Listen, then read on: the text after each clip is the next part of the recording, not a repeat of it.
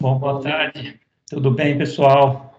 É, queria agradecer a presença do Domingos Fonseca, da UniHealth, do Eduardo Razuki, da KN, e do Ricardo Silveira, da DB Schenker, para a gente fazer um grande painel hoje, do meu parceiro Gustavo, que está aí com a gente também, vai querer fazer muita pergunta e aprender com vocês, né?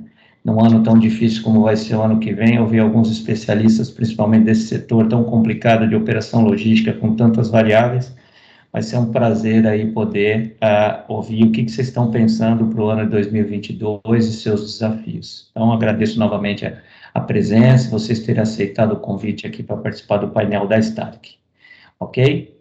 É, eu, vou, eu vou abrir aqui, né, eu acho que tem muita coisa para a gente poder falar, e eu gostaria que vocês pudessem opinar um pouco como é que foi o ano de 2021 na operação e na empresas de vocês, por favor. Começar com com Domingos? No nosso caso, nós uh, tivemos um crescimento bastante interessante no decorrer do ano. Nós crescemos 39%. Estamos ainda com alguns dias aí pela frente, mas o número deve ser esse, mais ou menos. Foi um ano difícil, né? Com muitas, muitas novidades, com muitas coisas surgindo, com muitas cepas novas, e com muitos fatos novos na, na, na saúde. Mas isso tudo contribuiu, na minha opinião, para uma questão que me parece tirou uh, assim, o véu da noiva. Né? A saúde está absolutamente despreparada para enfrentar qualquer coisa um pouco mais séria.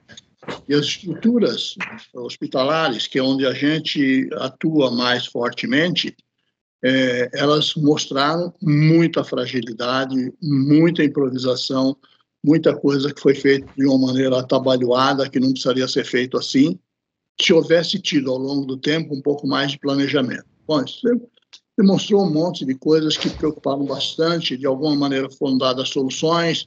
Nós estamos hoje com um volume bastante significativo de gente vacinada, então isso traz um cenário um pouco mais é, teoricamente um pouco mais estável.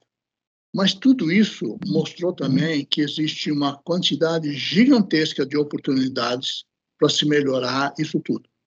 E uma grande quantidade de oportunidades de negócios para empresas como a nossa, que tem um, um grande expertise nessa área e que está bastante concentrada na, na atividade intra-hospitalar e na, na atividade intra-hospitalar surgiram muitas oportunidades. É claro que tudo isto, é, ao longo do tempo, isso veio, veio, veio vindo e, e, se desnudou agora, né? mas, na verdade, as, as, as estruturas de saúde do país, públicas e privadas, né? e a gente tem que falar sempre da atividade pública e da atividade privada, porque a saúde pública, a saúde no Brasil, a grande maioria da população, ela não é atendida pela, pela, pela atividade privada, ela é atendida pela atividade pública. Então, o, o mercado público é um mercado gigantesco que quem trabalha como nós nessa área não pode deixar de considerar. Tem vários problemas, muitos, muitos problemas, e que precisa saber trabalhar nessa área. Os conceitos são diferentes, as soluções são diferentes, muito problema nessa área. Mas não dá para imaginar que, por exemplo, eu faço uma opção por só trabalhar na saúde privada. Se alguém for trabalhar só na saúde privada, vai estar limitando o seu horizonte.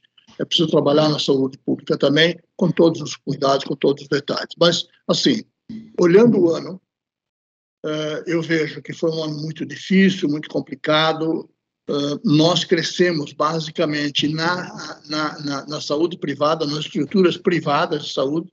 O nosso crescimento na, na área pública não foi tão significativo.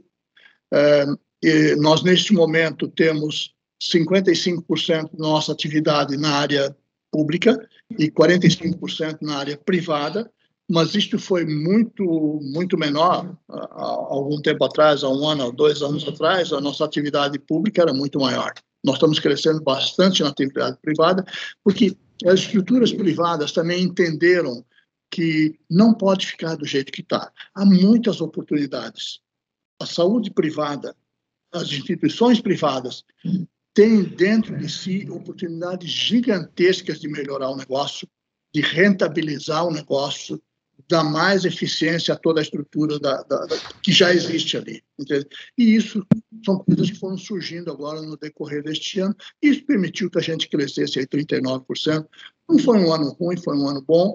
É, acho que a gente fez um resultado, está fazendo um resultado bastante interessante. Muito Não sei vocês, nas companhias de vocês, mas no nosso caso, eu quero dizer a vocês que foi um ano difícil, sofrido, muitas, muitas variações, com muitas coisas novas, com muitos fatos novos. Uh, junto disso tudo, as questões políticas nossas internas, que também impactam muito no nosso negócio. Então, bom, tudo isso foi, foi bastante difícil, mas eu acho que nós estamos chegando no final do ano de uma maneira bastante, bastante tranquila, bastante saudável e bastante sólida. Excelente, Domingos. Eu pego um gancho seu, porque eu vejo um, ponto importante que você falou, o despreparo, né, de muitas coisas Sim. com relação à crise. E eu acho que teve empresas que realmente aumentaram a sua musculatura nessa crise, e teve outras que realmente é, perderam um momento importante de rever muita coisa, né? Eu queria ouvir um pouco também agora do Eduardo, é, como é que ele viu esse 2021 aí é, na CAED. Opa. Bom, 2021 para mim foi um ano de quebra de paradigmas, né? A partir do momento que a gente passou pelo ano de 2020, onde foi aquele susto, aquele boom da, da pandemia, todo mundo começou a se preparar para um cenário talvez não antes conhecido nessa nessa nossa geração aí, acho que como o Domingos bem pontuou, né, essa questão da saúde, a, a falta de preparação que o país tem, e não só aqui, acho que o mundo inteiro está despreparado para uma pandemia como essa, mas a gente também aprendeu muito com isso, né? A gente aprendeu como se proteger, a gente aprendeu como manter os negócios funcionando, mesmo com todas as restrições que a gente tinha. E 2021 foi um ano que a gente conseguiu trazer esse aprendizado de 2020, né, para conseguir passar pelo ano de 2021, principalmente com esse cuidado sobre as pessoas, que para nós aqui é uma das partes, é, né, uma das é, dos cuidados maiores que eu tenho pessoalmente é que as pessoas estejam bem, que a gente não, né, não fale com ninguém, que a gente possa dar esse cuidado. Isso aconteceu bem, graças a Deus não tivemos aí nenhum caso sério, não tivemos nenhuma pessoa que, que veio a óbito aí, então isso foi, foi muito positivo. E quanto ao negócio, e aí é onde eu entro nessa quebra de paradigma, eu acho que o mercado ele começou a ser um mercado muito mais dinâmico, né? essa entrada, principalmente quando a gente analisa aí o mercado, por exemplo, de e-commerce, como o mercado de e-commerce ele veio para transformar esse mundo nosso da logística de uma outra forma, né, uma maneira totalmente diferente. Você hoje praticamente tem que surtir de um armazém é, é, diretamente para a casa dos clientes, então é uma mudança de perspectiva, uma mudança de paradigma bastante forte. E isso envolve não só a parte de armazém, envolve a parte de transporte last mile, envolve a parte também de como é que você traz os insumos. É, então, isso foi também um grande aprendizado. A gente conseguiu se adaptar de uma certa maneira a essa, essa tendência. E tivemos, eu acho que, uma complexidade ainda maior né, nessa parte quando a gente olha o mercado internacional. Em 2021 foi um ano que o mercado internacional aéreo marítimo bem colapsado, com, com muitas dificuldades em conseguir container, muita dificuldade em conseguir espaço. Né? Às vezes você tem equipamento, não tem espaço no navio. É, tivemos disrupturas claras, né? A gente, a gente escutou falar muito disso aí na China, quando a gente olha na parte de semicondutores, aí um problema gravíssimo, um problema também muito grave com insumos e matérias-primas básicas aí, derivadas de metal, enfim, de plástico e tudo mais. É, mas eu acho que é, tudo, tudo isso transforma, eu acho que tudo isso vem para transformar as organizações, né? Nesse cenário complexo, nesse cenário vulnerável que a gente vive, é, dentro do nosso balanço aqui, a gente conseguiu empregar pessoas, o que também acho que é um grande passo, né? Quando você pensa um pouco no, no ISD aí, numa questão social, você poder empregar no momento que você está numa pandemia, que o desemprego está aumentando, eu acho que isso também traz uma injeção de ânimo importante para a companhia.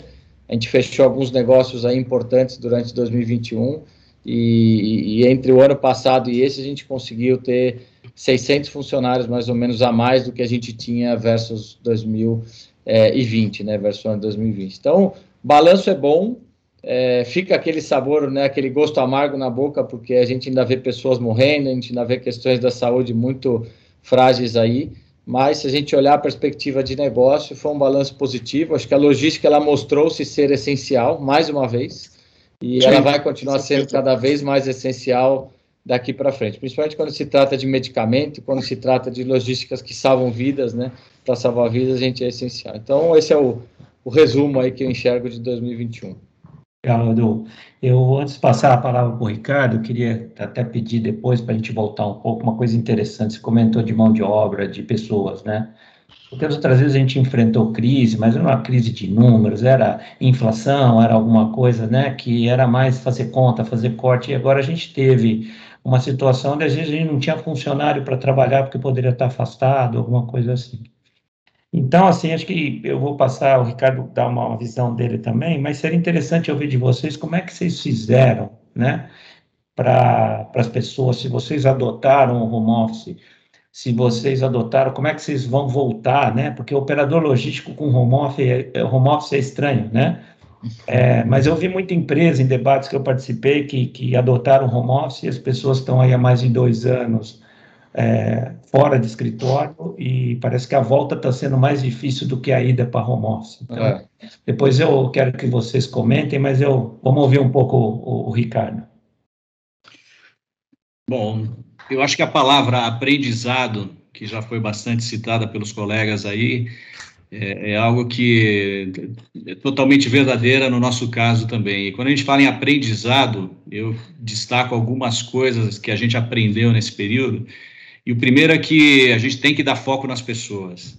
As primeiras ações que, que nós tomamos quando a, pandemia chegou, que as coisas começaram a, a ficar mais críticas, foi trabalhar com as pessoas, entender delas é, como, é que, como é que a gente poderia caminhar, receber feedback. Então, é, a gente envolveu bastante todo a empresa como todo, todo o time da empresa, para tomar as decisões mais certas. Né? E, isso foi, foi muito assertivo, quer dizer, colocar as pessoas em primeiro lugar, acho que foi uma, a nossa decisão mais acertada. A partir daí, tudo o que veio, todo, todos os outros aprendizados foram possíveis. É, nunca se falou tanto em é, se colocar planos de contingência para funcionar. Eu, particularmente, nunca tinha é, colocado planos de contingência em ação com tão pouco prazo para que esses planos funcionassem. Então, é, a gente pensava sempre em plano, olha, a contingência para daqui três meses, para daqui cinco meses, nosso plano para daqui um ano. Não, o plano é para daqui uma semana, o plano é, é para daqui 15 dias. Então, o, o aprendizado é que o, nós que trabalhamos na área do supply chain, não só nós como operadores, mas as empresas de modo geral, é, precisam tornar o seu supply chain mais elástico. Ele tem que ser resiliente, ele tem que ser rápido, é, um, um, tempo de resposta como a gente nunca tinha visto antes, uma coisa assim que é, a, quebrou todos os paradigmas que a gente tinha antes de o que, que é rapidez. Né? Hoje a gente fala o que, que é rápido, o nosso conceito já já está mudado. É, e não só rápido, mas também flexível uma demanda que, que era X numa semana, na semana seguinte a gente não sabia se ela ia ser 2X ou X sobre 2. Então, como se adaptar a um cenário como esse? Esse aprendizado foi incrível e ele não seria possível se nós não envolvêssemos as pessoas, cada uma nas suas, claro, nas suas respectivas áreas, porque o, o impacto ele, ele se viu na operação, mas ele se espalha para todo o back-office da empresa, ele afeta as áreas financeiras, a área de vendas, todas as áreas da empresa foram, foram afetadas. E a gente conseguiu trabalhar com cada uma delas, respeitando uh, as especificidades de cada uma delas e colocando novidades, que eu acho que a inovação foi também um, um, um gatilho aí que nos permitiu passar por essa crise. Nós também tivemos um excelente ano de 2021 e a gente prevê que 2022 vai ser realmente é, um ano de muitas, é, muitos desafios, e, mas nós vamos continuar nessa pegada, com essa visão de trabalhar primeiro as pessoas, receber o feedback, o feedback delas, entender o que, quais são as, as ideias que estão vindo lá de baixo do shop floor subindo que eu acho que é, fez uma diferença para a gente. Legal, Ricardo. Você sabe, uma, João, fazer uma observação é, para um comentário que você falou. E você tem uma experiência grande na questão do hospital, no funcionamento da instituição de saúde. Né? É, eu acho que as, essas estruturas hospitalares, e aí eu falo exclusivamente das estruturas privadas, não das estruturas públicas, que elas têm um, um outro comportamento. Mas as estruturas privadas vinham ao longo do tempo extremamente acomodadas e convivendo com muita tranquilidade e sem, sem, sem perceber o quanto de improdutivas elas eram internamente. Então, os custos administrativos hoje e as atividades administrativas hoje, dentro de uma organização de saúde, dentro de um hospital, basicamente, são gigantescas, enormes. Se perde um tempo muito grande, há um retrabalho enorme, muita coisa, muita coisa para melhorar. As instituições de saúde privadas gastam milhões de reais com processos completamente inadequados, muito antigos. E eu não estou falando exclusivamente da questão da logística, entendeu? Porque quando você olha a questão da logística interna das instituições de saúde, isso é pior ainda. De uma maneira geral, essas, essas estruturas, essas instituições, tinham pessoas completamente despreparadas para essa área, não tinham noção de nada. Eu via gente comprando equipamentos eu vi gente comprando, eu participei de algumas reuniões que eu, eu no final, eu, eu saía dando risada, falei, não sei como é que vai acontecer esse troço. Eu via gente fazendo um budget de algumas dezenas de milhões de reais para comprar em equipamentos, em dispensários, em separadores, em uma e eu não via como é que aquilo negócio ia conseguir funcionar, porque na prática cada um daqueles equipamentos tem um software próprio que não fala com mais ninguém. Porque cada uma dessas máquinas, ela só fala com ela mesma. Precisa de uma solução de integração disso tudo e colocar isso tudo num, numa, numa ideia de fluxo de abastecimento.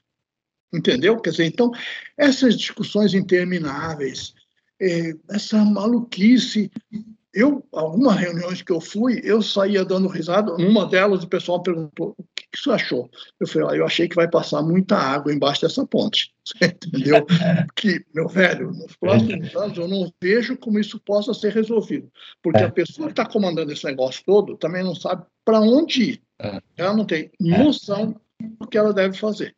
E é provável que faça um investimento pesado, porque você sabe Nessas estruturas, muitos investimentos são feitos com uma, uma visão de marketing, de exposição, de atrair mais uh, pacientes, pacientes de melhor poder aquisitivo, essas coisas todas. Isso não tem a ver com a eficiência. Exato. Entendeu? Então, é, e, eu e, acho que esse momento, essa crise toda do Covid, esse negócio todo, trouxe para dentro dessas instituições uma grande reflexão. E, e, e, na medida em que o pessoal começou a olhar para dentro e não olhar para fora, começou a ver que tinha muito problema e que tinha muita oportunidade de se fazer coisas muito interessantes. Então, acho que, essa, acho que essa foi a grande mudança. Esse comentário é importante, Domingos, pelo seguinte: eu, eu, entrei no setor da saúde em 2014, hospitais especificamente, mas o, eu, a minha experiência anterior é toda indústria. Então, eu fui convidado justamente porque você percebe a ineficiência dessas áreas, né? E eu, eu trabalhei em dois hospitais de referência, né? A Beneficência Portuguesa do HCOR, e nos dois hospitais, a primeira área que eu montei, que não existia, era planejamento de demanda e estoque. Então, uma empresa que não tem isso mostra o tamanho de desperdício, a falta de planejamento e como ela gasta errado.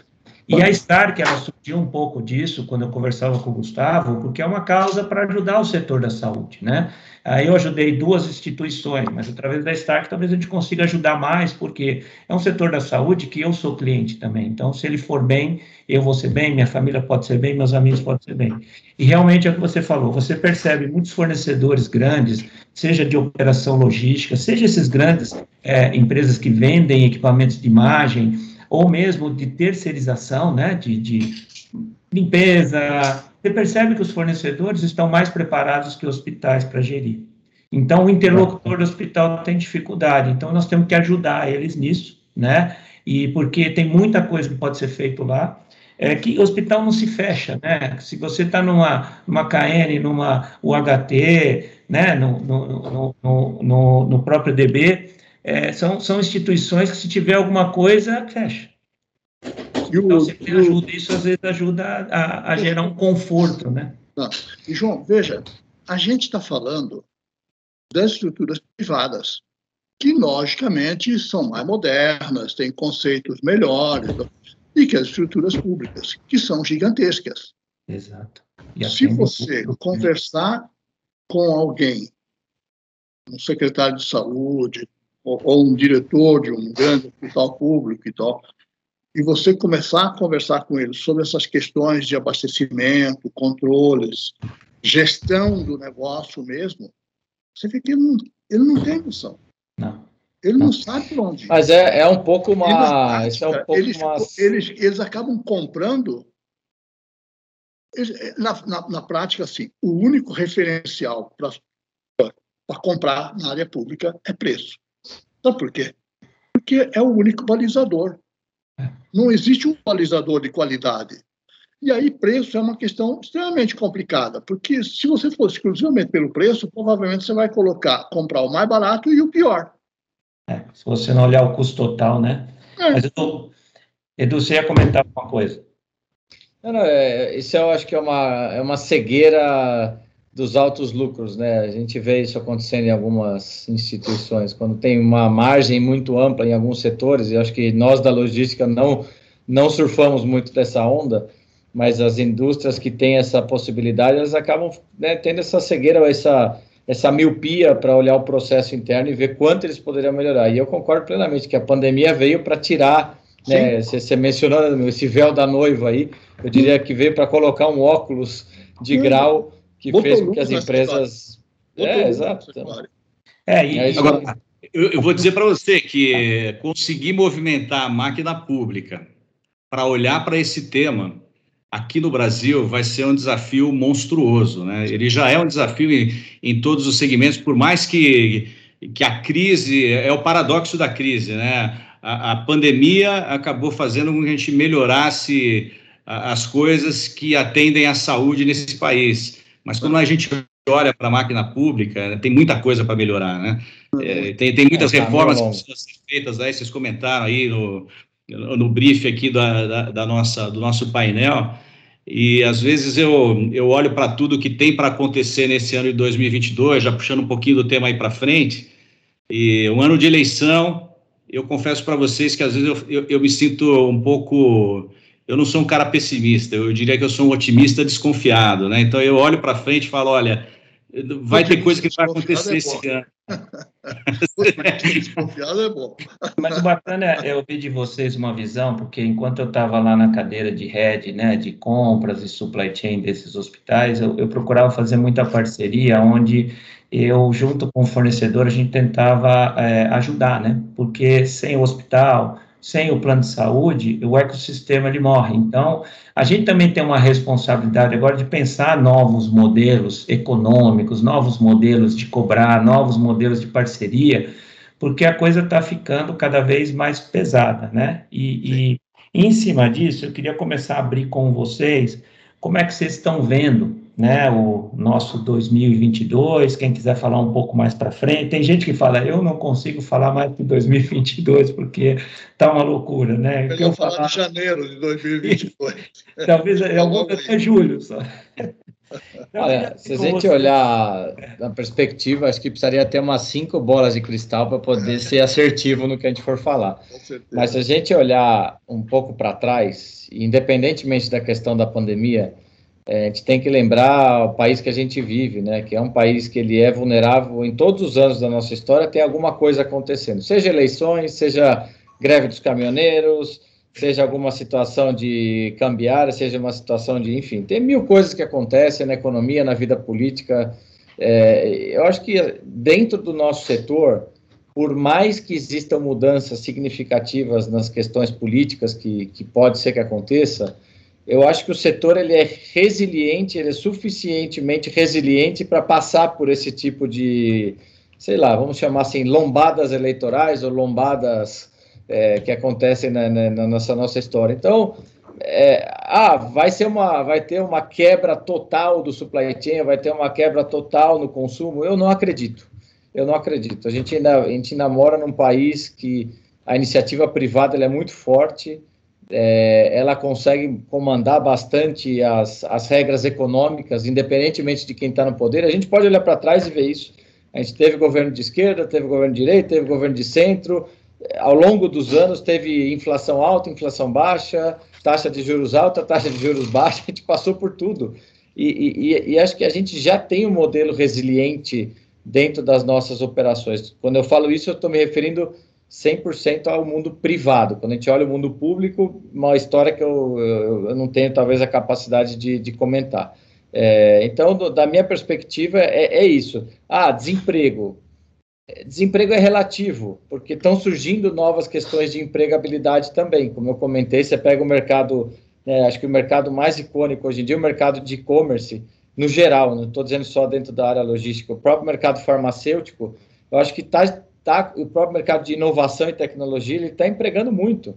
Está empregando muito. Outras áreas estão desempregando, né? Eu acho que tudo aquilo que for virar, tudo que é transacional vai começar a perder um pouco de força e tudo aquilo que for geração de valor vai começar a ganhar um pouco de força em questões de empregabilidade. Então, é isso. E comentar de reformas e tal, as reformas que estão em gaveta, é difícil comentar.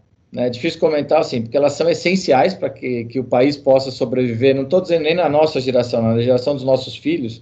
É, as reformas precisam acontecer agora, se não acontecer, a gente realmente aí sim vai ter problemas mais sérios.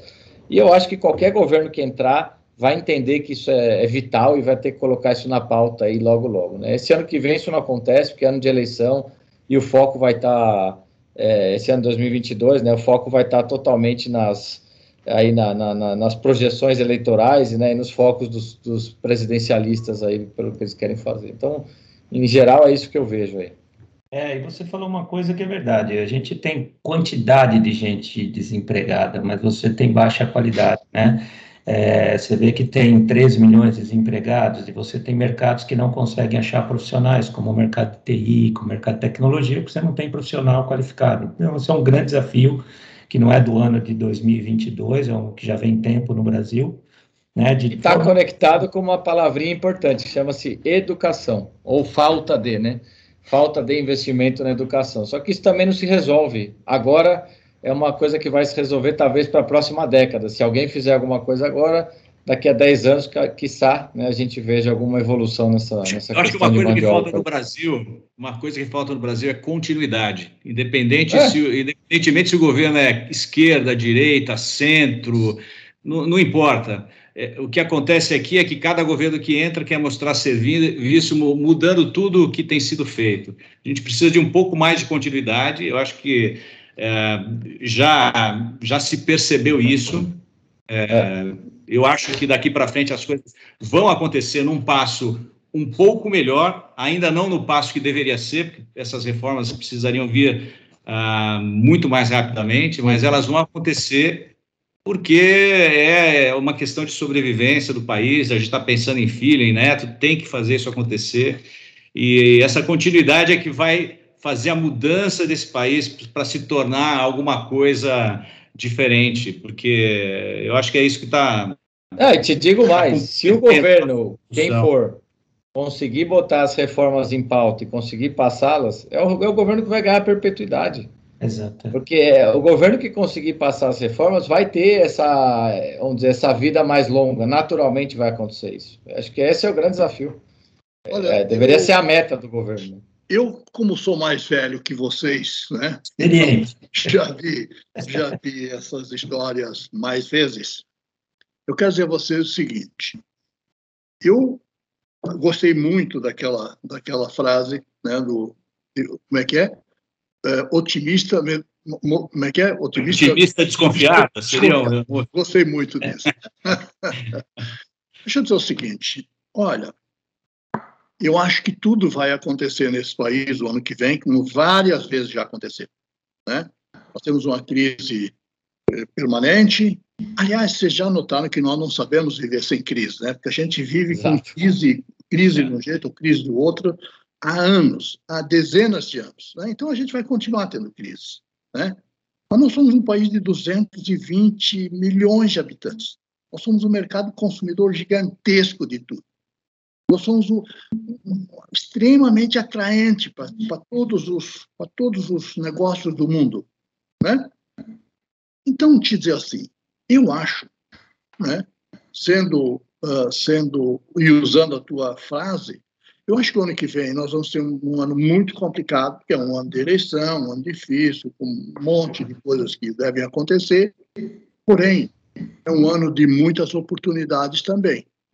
Eu acho que a gente vai crescer, a gente vai continuar existindo. O país não vai chegar no final do ano e entrar num grande buraco. Porque não interessa para ninguém. Não interessa para o mundo que o país entre num grande buraco. O problema é que nós fabricamos nossas próprias crises, às vezes crises que a gente nem consegue administrar. Eu, por que haja reformas no ano que vem.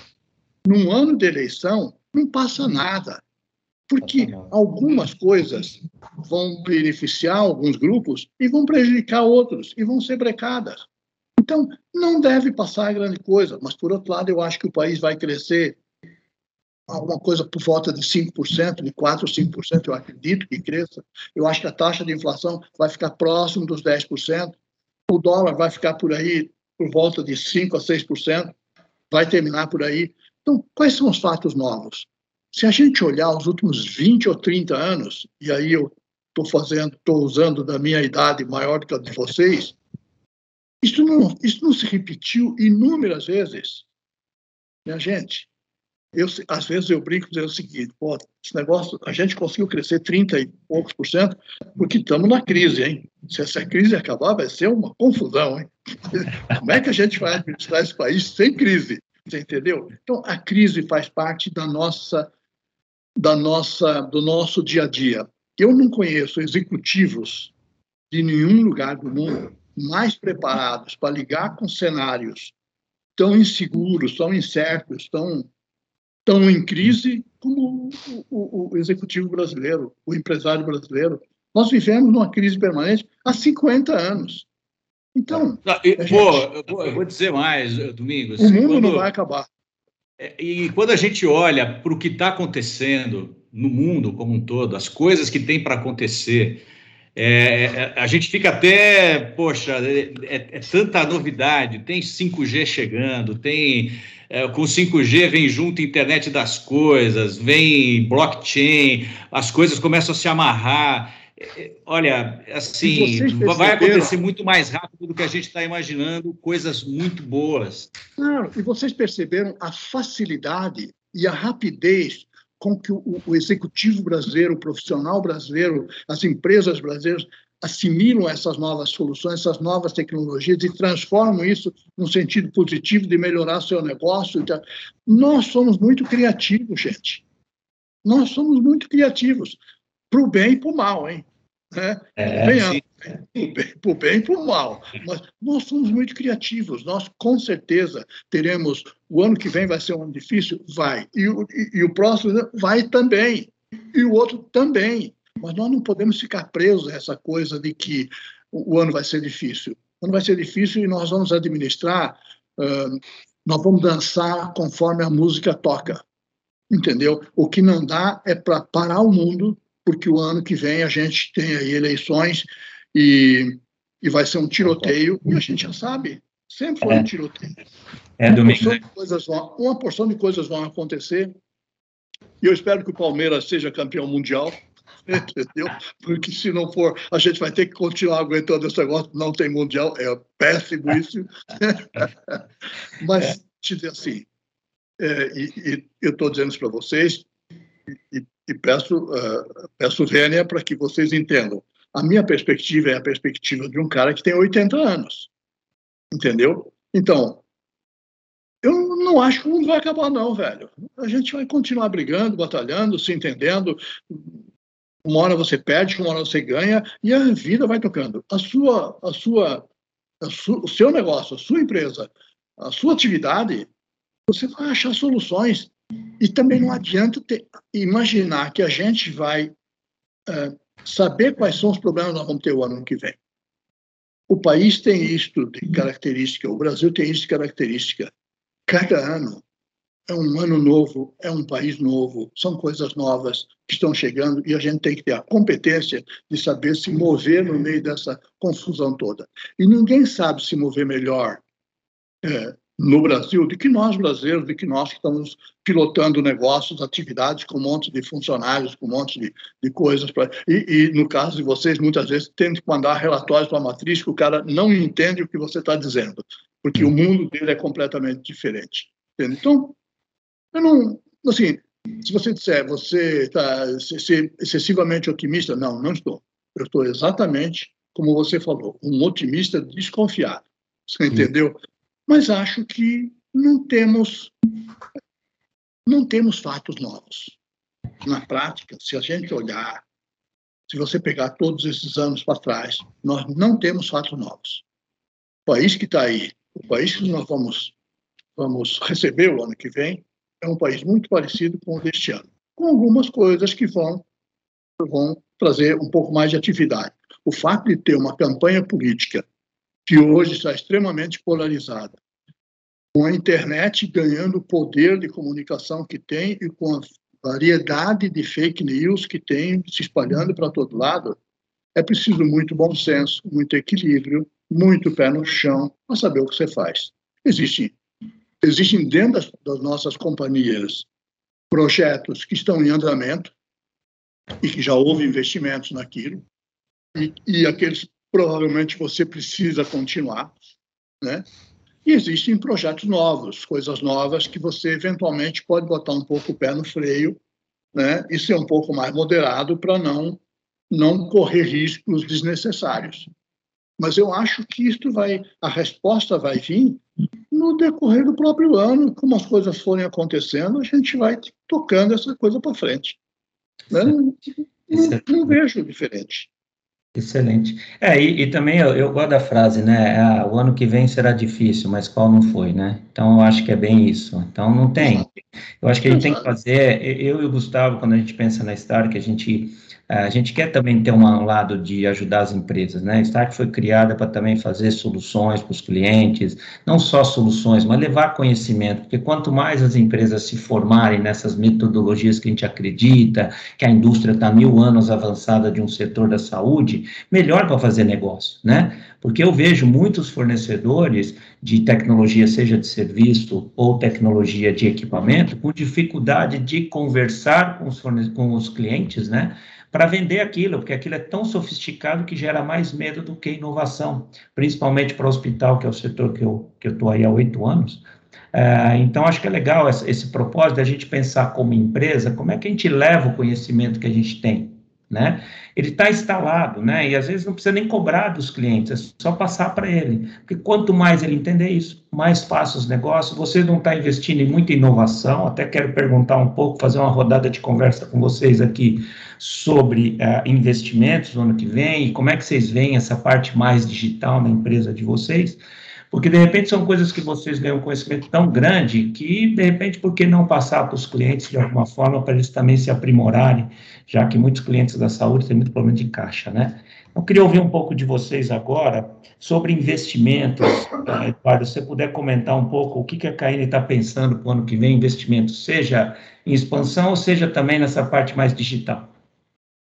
Bom, primeiro acho que a parte digital está é, tá no nosso DNA investir, estando num momento né, de mercado positivo ou um momento desafiador, então isso significa que a gente vai continuar investindo é, dentro daquilo que a gente se planejou, toda a parte, né, agora cada vez mais e agora mais que nunca, a parte digital ela toma uma proporção de extrema importância, ela já não é um nice to have, é um must to have, né, se você não está investindo em soluções conectadas, né? até o Ricardo comentou, com blockchain, se você não está indo para um lado mais avançado dos teus sistemas de conectividade das informações, de como é que a gente, não somente na parte interna, como a gente transmite tudo que a gente tem de informação para os nossos clientes, que no final é isso que é isso que conta, é isso que vale. Então, o investimento em tecnologia vai continuar e investimento em crescimento, eu acho que também é uma tendência a que se continue. Pelo menos do nosso lado, a gente vai é, continuar buscando é, expansão, né, seja ela geográfica,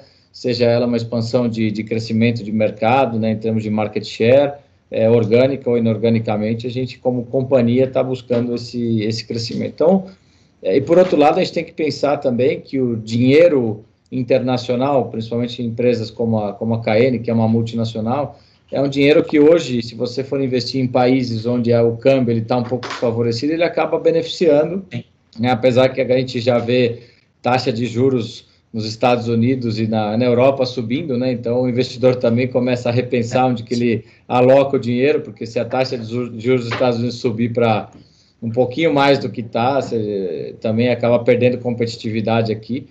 Mas acho que no geral, investimento em tecnologia, investimento em pessoas, investimento em, em, em informação para os nossos clientes é algo que tem que estar tá na pauta e vai estar tá na pauta do ano que vem e, e, dos próximos anos, né? Porque isso é pauta, na minha opinião, é agenda regular, tem que estar todo ano aí na nossa conversa. E ganho de produtividade, né? Então tem que, sim, tem sim. na pauta, sim. Ricardo. No final, o ganho de produtividade ele é o, o consequencial disso tudo, né? A gente olha, se, exato, se você faz isso bem, naturalmente você vai ter um ganho de produtividade que vai acontecer.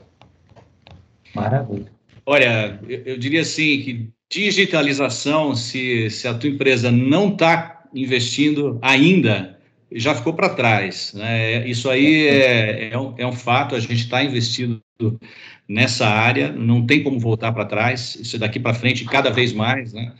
Uh, nas, nas diferentes tecnologias, é, e, e, com o advento, eu, mencionei rapidamente a questão do, do 5G, mas com o advento do, do, do 5G, Uh, isso vai começar a se notar nos ambientes de armazém também. É, hoje a gente fala muito de, de digitalização em ambientes mais de, escritórios, enfim, mais a digitalização no armazém, acho que ela vai, vai ter um boom aí com, com o advento do, do 5G, a gente está tá focando muito nisso. Um segundo, vou citar três pontos aqui, um segundo ponto que a gente tem, tem focado bastante também é o investimento na sustentabilidade. Já faz um tempo que a sustentabilidade ela deixou de ser aquele discurso bonito, que a gente sabe que até algum tempo atrás tinha muito discurso por trás da, da sustentabilidade e pouca ação.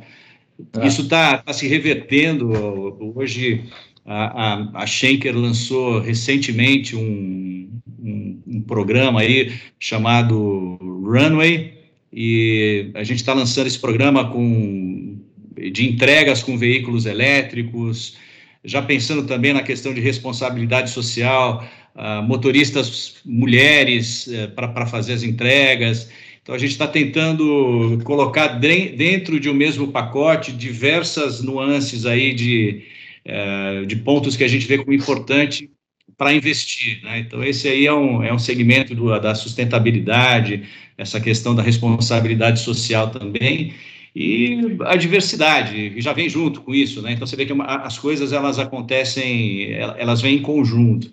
Então a gente está investindo muito para para que o, o, nosso o nosso time, que as nossas pessoas elas se sintam bem no, no, no trabalho e que ela perceba que é um lugar que tem diversidade, diversidade de gênero, diversidade de raça, é, todo tipo de, de, diversidade que você puder é, pensar, a gente está é, abraçando na Schenker. Eu acho que esses três pontos, né? Então, a, a, digitalização e tudo que traz de tecnologia por trás dela, a sustentabilidade, suas diversas nuances e o investimento em pessoas são aqueles que a gente está tá focando bastante para 2022. Show de bola. Acredito que o terceiro pilar que você falou, pessoas, é o que a gente vai ter mais de desafio aí, né? É. Seu Domingos. O orçamento nosso do próximo ano, nós já mexemos naquilo que a gente deveria mexer em termos de investimentos, essa coisa toda.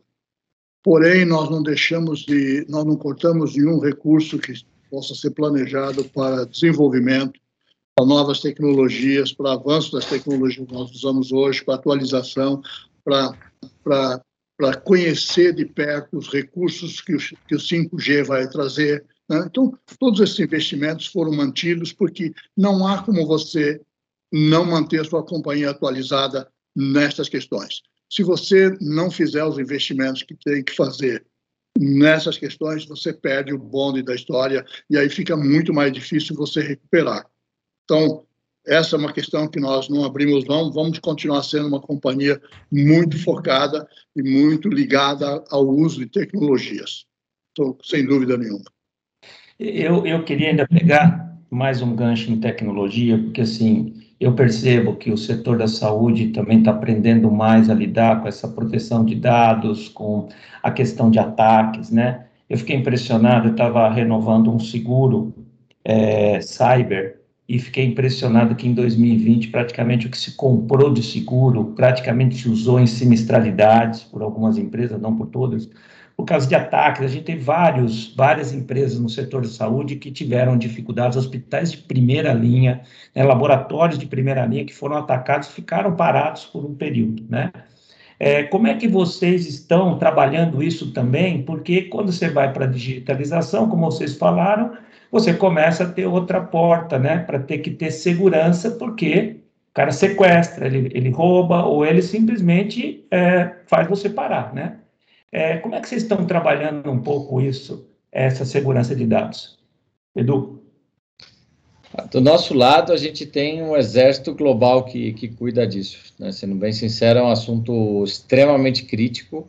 É, cada dia que passa, as restrições são maiores, as proteções são maiores, eu acho que com razão.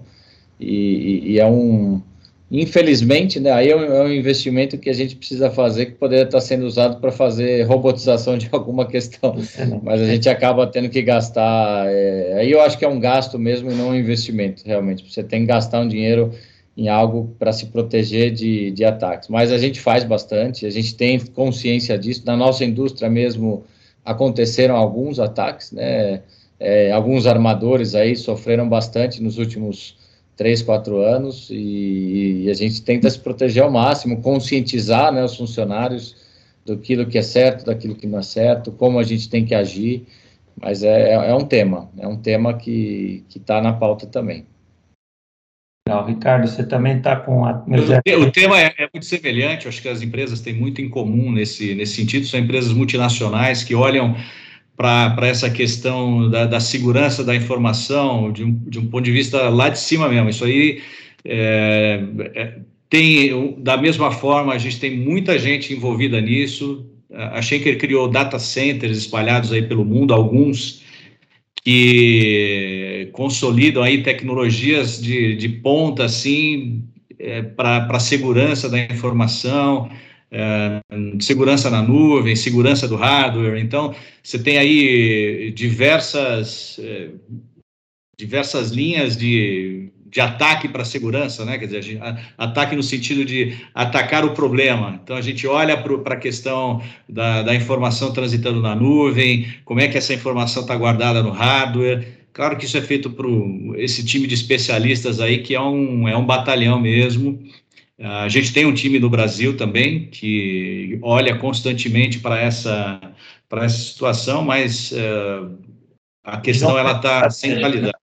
Virou um tema do mapa estratégico das empresas, né? É, e é estratégia, no nosso caso, né, para nós que somos de, de, empresas multinacionais aí, é uma estratégia que ela, ela não, não dá para se definir aqui, a gente não define aqui no Brasil, isso aí está sendo definido em, é, no board lá na Alemanha, e de lá saem as instruções, os guidelines, e isso tem que ser seguido à risca. Né? Maravilha. Nós, obviamente, que somos uma companhia nacional, né, brasileira, que opera em outros países também, e usamos o conceito de data center também. Nossos servidores estão no data center e todos os nossos todas as nossas comunicações com os projetos são feitos via links de, das provedoras de soluções de contato. Temos uma infraestrutura de rede bastante pesada, e temos uma equipe de gente que está o tempo todo preocupada com essa questão da segurança das nossas comunicações, da nossa rede, essa coisa toda. E normalmente, sempre que a gente sente necessidade, nós contratamos algum tipo de consultoria para reforçar este nosso cuidado com essa questão. Até hoje, felizmente, nós não tivemos problema nessa área, mas temos feito bastante trabalho para que a gente continue atualizado com este assunto e não, não fique vulnerável, porque nós sabemos o quanto isso seria problemático, já que nós temos nossos sistemas espalhados pelo Brasil afora e alguns países aqui da América do Sul. Excelente. Sempre tem um CAPEX previsto, né, no ano para isso. Gustavo, complementa a gente, por favor. Tá, eu, eu acho que a conversa está sendo ótima. Na verdade, já conheço muito bem o seu Domingos e o Ricardo. O Edu eu estou conhecendo agora e acho que está sendo excepcional esse bate-papo. Eu sei que a gente está chegando no final do, do nosso bate-papo aí, o Edu também tem que sair daqui a pouco. Então, não queria perder a oportunidade de fazer uma pergunta. Acho que seria mais para o Edu e para o Ricardo, né? Porque o, o seu Domingos já conheço muito bem a operação dele, aqui no Brasil e fora do Brasil também. Mas, assim, a, tanto a KN quanto a Schenker, elas têm uma operação muito forte, são muito fortes na área de saúde lá fora, né? Então, uhum. uh, e tem atuado muito forte nesse sentido. Aqui no Brasil, talvez a, a, na, nessa área de saúde a, a presença é um pouco mais tímida.